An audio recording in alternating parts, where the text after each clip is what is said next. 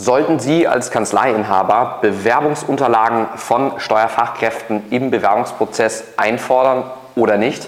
Und damit hallo und herzlich willkommen zu diesem Video. Darüber wollen wir heute mal sprechen, denn ich bekomme immer wieder die Frage gestellt in unseren Strategiegesprächen von potenziellen Kunden, ja, ob und wann ich im Bewerbungsprozess Bewerbungsunterlagen vielleicht einfordern sollte oder vielleicht auch nicht. Ja? Ähm, denn ich nehme die Frage gleich mal vorweg. Wenn Sie wirklich viele Bewerbungen gewinnen wollen als Kanzlei ja, und wirklich viele auch von top qualifizierten Fachkräften, macht es wirklich gar keinen Sinn, am Anfang Bewerbungsunterlagen von den Kandidaten einzufordern. Und warum das so ist, darüber sprechen wir jetzt auch gleich mal, denn wir haben in dem aktuellen Arbeits Markt ja, knapp 50 Prozent wechselwillige Kandidaten, etwas über 50 Prozent, ja, die potenziell wechselwillig sind und sagen, hey, wenn jetzt jemand mit einem guten Angebot um die Ecke kommt, bin ich dementsprechend aufgeschlossen. Wie die meisten Kanzleiinhaber aber wissen, haben wir auch einen absoluten Arbeitnehmermarkt. Ja, das heißt, Steuerfachkräfte, wenn da jemand die Hand hebt, hey, ich suche einen neuen Job, dann schreien alle Kanzleien hier. Ja, das heißt, der Wettbewerb ist am Ende des Tages riesig, ja, und das Angebot dementsprechend auch. Also das heißt, die Frage ist ja jetzt für den Bewerber, okay, für wen würde ich mich denn am liebsten am Ende des Tages entscheiden? Und wenn Sie nicht jetzt schon der absolute Platzhirsch sind in, in Ihrer Region, bei dem jeder arbeiten will, weil Sie der tollste Arbeitgeber am Markt entsprechend sind, ja, dann sollten Sie dieses Video auf jeden Fall angucken, wenn Sie die Bewerbungsunterlagen aktuell immer noch sofort vorab entsprechend einfordern. Schauen wir uns das Ganze mal aus der Sicht eines aus Sicht eines Bewerbers in dem Fall an. Ja, wenn ich jetzt top qualifizierter Steuerfachangestellter bin und irgendwo unzufrieden bin, ja, es gibt ja ganz viele verschiedene Wechselgründe, die ich haben kann. Entweder weil mir die Perspektive fehlt, ja, für die Zukunft, wie ich mich entsprechend weiterentwickeln kann, wo ich sehen kann, hey, da werde ich vielleicht nochmal Teamleiter, da mache ich nochmal die nächste Weiterbildung, da mache ich nochmal mein Fachwirt, was mir von der Firma bezahlt wird, etc. Ähm, oder mir fehlt die Wertschätzung am Arbeitsplatz, ja, die, die, die Kollegen, mit denen ich vielleicht nicht super klarkomme oder was auch immer. Da gibt es ganz, ganz, ganz viele verschiedene Wechselgründe, ja, ähm, die es da geben kann. Da wollen wir jetzt gar nicht so sehr darauf eingehen, welche Wechselgründe es aber auch immer gibt. Ja, da gibt es ganz viele.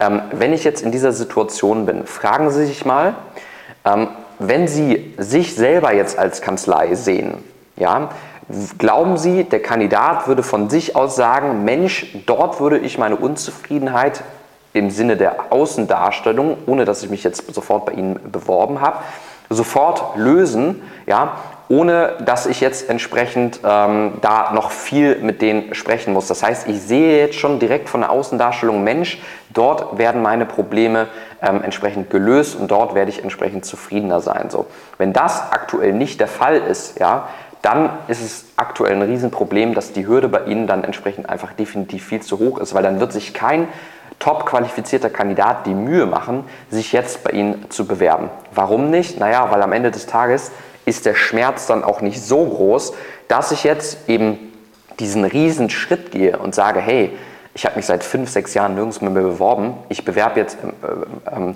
bringe jetzt erstmal meine Bewerbungsunterlagen auf Vordermann. Ja, das heißt, ich lasse ein Foto schießen, ich schreibe ein neues Anschreiben für Ihre Firma. Ja, ich bringe den Lebenslauf mal ähm, auf das aktuelle Niveau. Ich hole mir vielleicht die neuesten Arbeitszeugnisse äh, von den letzten Arbeitgebern, wenn ich das noch nicht getan habe, ein und und und. Ja, das heißt, es dauert mal gute zwei Wochen, bis ich mich dann bei Ihnen bewerbe, um vielleicht dann festzustellen, dass Sie doch nicht der richtige Arbeitgeber für mich sind das macht heutzutage keiner mehr.